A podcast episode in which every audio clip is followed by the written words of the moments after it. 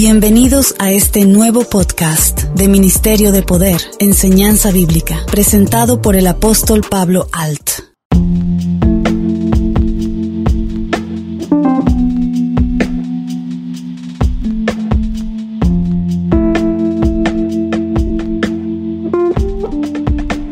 Existen muchas personas que cuando ven que alguien lee la Biblia, la asocian a un grupo religioso y lo etiquetan. Pero existimos personas que sabemos que lo que Dios no quiere son grupos religiosos.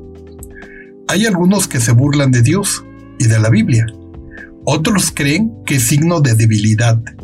Pero muchos, lo que no saben, es que durante siglos la Biblia estuvo prohibida y eran unos cuantos los que tenían esa aprobación y privilegio.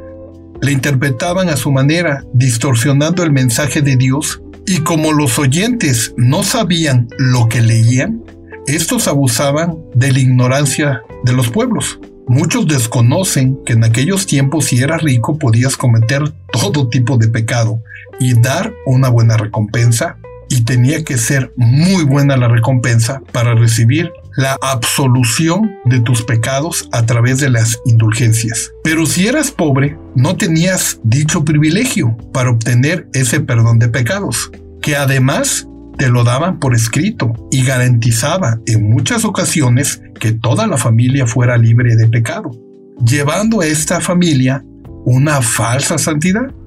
Así que cuando veas a alguien leer la Biblia, ya sabes que detrás de este derecho que ahora todos tenemos, existió una lucha donde se vivió descalificaciones, persecuciones y muertes. Fueron tiempos difíciles para lograr obtener el que todos podamos leer este libro maravilloso, en donde tú puedes entender el mensaje de Dios, sin que nadie te manipule, pues la Biblia por sí misma tiene un mensaje propio que cualquiera puede entender. Hoy tocaremos este tema de la Biblia. La Biblia es el libro que más se vende en todo el mundo. Sobrepasa conscientemente la venta de cualquier otro libro. Sin embargo, muchos aún no la han leído. La Biblia ha sido traducida a más idiomas que cualquier otro libro en el mundo. Fue escrita originalmente en tres idiomas, hebreo, arameo y griego. Esta Biblia ha sido traducida por personas muy dedicadas con el fin de que usted pueda conocer acerca de la esencia de Dios y su naturaleza. Pero en sí, ¿qué es la Biblia?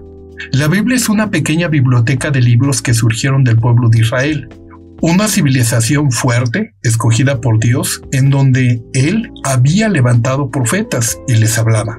En ella se narra desde la creación del mundo y cómo ha existido esa lucha con los no creyentes en Dios, Aún en medio de la adversidad, Dios siempre ha respaldado a su pueblo, guiando a hacer un arca a Noé, cuando nadie creía y se burlaba de él, abriendo el mar en dos, rescatando al pueblo de Israel de la esclavitud de la que eran presos por los egipcios, salvando un joven en una fosa de leones hambrientos, y vivir a través de lo escrito cuando cayeron las murallas de Jericó cómo Dios con su inmenso poder lo hizo demostrando el apoyo a su pueblo que le obedeció. Y toda la evolución del pueblo de Israel y cómo ha vivido ese contacto permanente con Dios.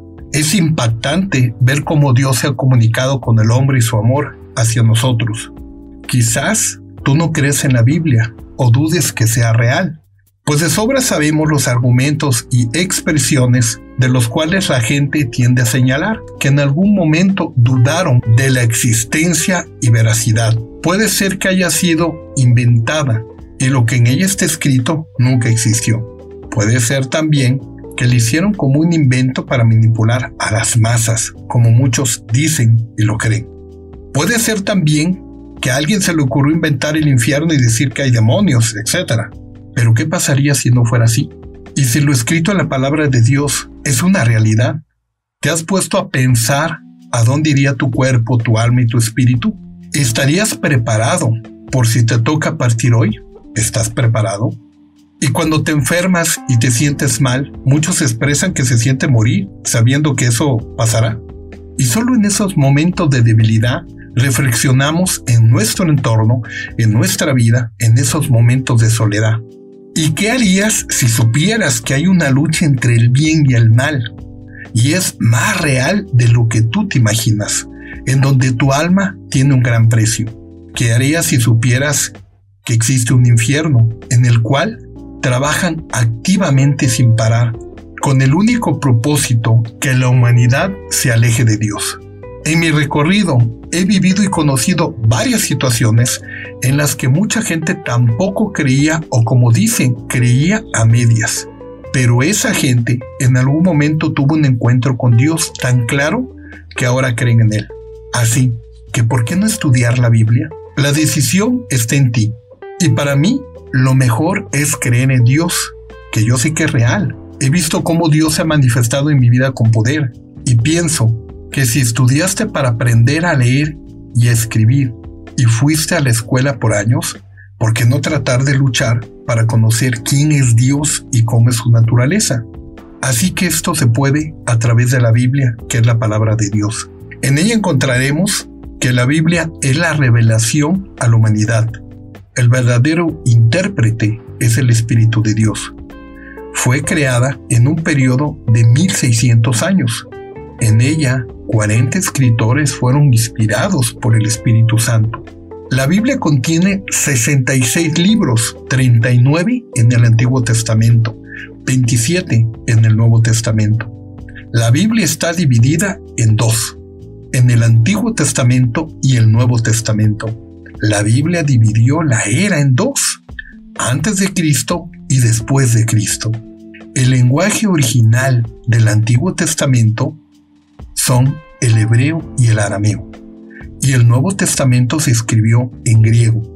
La Santa Biblia se ha traducido a más de 2.092 lenguas y dialectos. Así que la Biblia es el libro más vendido del mundo y es el único libro donde conocemos la mente de Dios, el estado espiritual del hombre, el camino hacia la salvación, el destino eterno del pecado la libertad y gozo de los creyentes. La doctrina es santa, el mensaje de amor es divino, sus historias son reales y su palabra inmutable. Pero ¿qué obtienes tú si lees la Biblia? He aquí la promesa más grande del mundo. De tal manera amó Dios al mundo que ha dado a su Hijo unigénito para que todo aquel que en él cree no se pierda, mas tenga vida eterna. Juan 3:16 el propósito de la palabra de Dios, la Sagrada Escritura, te puede hacer sabio para la salvación por la fe, que es en Cristo Jesús. Toda la escritura es inspirada por Dios, útil para enseñar, para redarguir, para corregir, para instruir en justicia. Como todas las cosas que pertenecen a la vida y a la piedad, nos han sido gracias por su divino poder mediante el conocimiento de aquel que nos llamó para su gloria y excelencia, por medio de las cuales nos ha dado preciosas y grandísimas promesas para que por ellas llegases a ser participantes de la naturaleza divina, habiendo huido de la corrupción que hay en el mundo a causa de la concupiscencia Segunda de Pedro 1, 3 y 4. La palabra de Dios produce vida. Las palabras que yo os he hablado son en espíritu y son vida. Juan 6, 63. La palabra de Dios es como el agua. Comenzamos la vida en el reino de Dios totalmente lavados y purificados por la palabra de Dios. Ya vosotros estáis limpios por la palabra que os he hablado. Juan 15, 3 pero hay que mantenernos limpios. La palabra de Dios es plantada en nuestros corazones y nos mantiene libres de pecado. ¿Con qué limpiará el joven el camino? Con guardar tu palabra. En mi corazón he guardado tus dichos para no pecar contra ti. Salmo 119, 9, 11. La palabra de Dios es luz para nuestras vidas. Tenemos también la palabra profética, más segura, a la cual hacéis bien en estar atentos como a una antorcha que alumbra el lugar oscuro, hasta que el día esclarezca y el lucero de la mañana salga en vuestros corazones. Segunda de Pedro 1.19. La palabra de Dios es alimento espiritual y respondió y dijo, escrito está, no solo de pan vivirá el hombre, sino de toda palabra que sale de la boca de Dios. Mateo 4:4. Esta produce el crecimiento espiritual. De manera que yo, hermanos, no pude hablaros como espirituales, sino como carnales, como a niños en Cristo. Os di a beber leche y no vianda, porque aún no eran capaces. Primera de Corintios 3, 1, 2. La palabra de Dios es como una semilla. En Lucas 8, 4, 15, Jesús narró a sus discípulos la parábola del sembrador. Y el, que, da semilla al que siembra y el pan al que come, proveerá y multiplicará vuestra sementera y aumentará los frutos de vuestra justicia. Segunda de Corintios 9:10. La palabra de Dios es como una espada Tomad la espada del Espíritu, que es la palabra de Dios. Efesios 6, 17. Note cómo Jesús usó la espada contra Satanás en su tentación en el desierto. Lucas 4, 1, 14. La palabra de Dios nos ayuda a orar. Si permanecéis en mí y mis palabras permanecen en vosotros, pedid todo lo que queréis y se os dará. Juan 15, 7. La palabra de Dios es firme en nosotros. Jesús dijo al hombre sabio que edificó su casa sobre la roca. Era un cuadro claro de quien escucha su palabra y le obedece. Esta edifica murallas internas de concreto en vuestras vidas, a fin de que cualquier tempestad que venga contra nosotros no puede derribarnos a tierra. Nuestro fundamento permanecerá firme. Lámpara es a mis pies tu palabra y lumbrera mi camino. Así que deja que la Biblia alumbre tu camino. Cuando tú la lees y la vives, entiendes el por qué estás aquí y que antes de nacer ya tenías un propósito en la tierra, pues tienes dones y talentos en los cuales naciste y no te habías dado cuenta.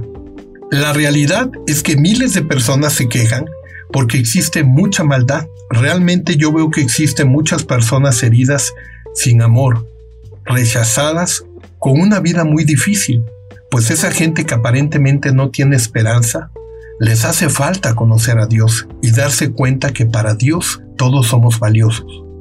La Biblia es la palabra de Dios, en ella encontrarás sus promesas, su palabra que te dará aliento para salir ante cualquier situación por difícil que parezca. En ella yo entendí que nadie nace malo. Es la misma sociedad que va cambiando a las personas pues dime, ¿quién nace con odios, con ira, con desamor y contienda? Si sabemos que lo que todos queremos es alguien que nos ame, que nos escuche, que nos guíe y que esté a nuestro lado. Y ese ser maravilloso se llama Dios. Y solo recuerda que está escrito que sin fe es imposible agradar a Dios, y la fe viene por el oír y el oír la palabra de Dios. Así que te invito que nos acompañes a más temas de enseñanza bíblica. Mi nombre es Pablo Alt, fundador de Ministerio de Poder, y te espero la próxima semana con un nuevo tema de enseñanza bíblica.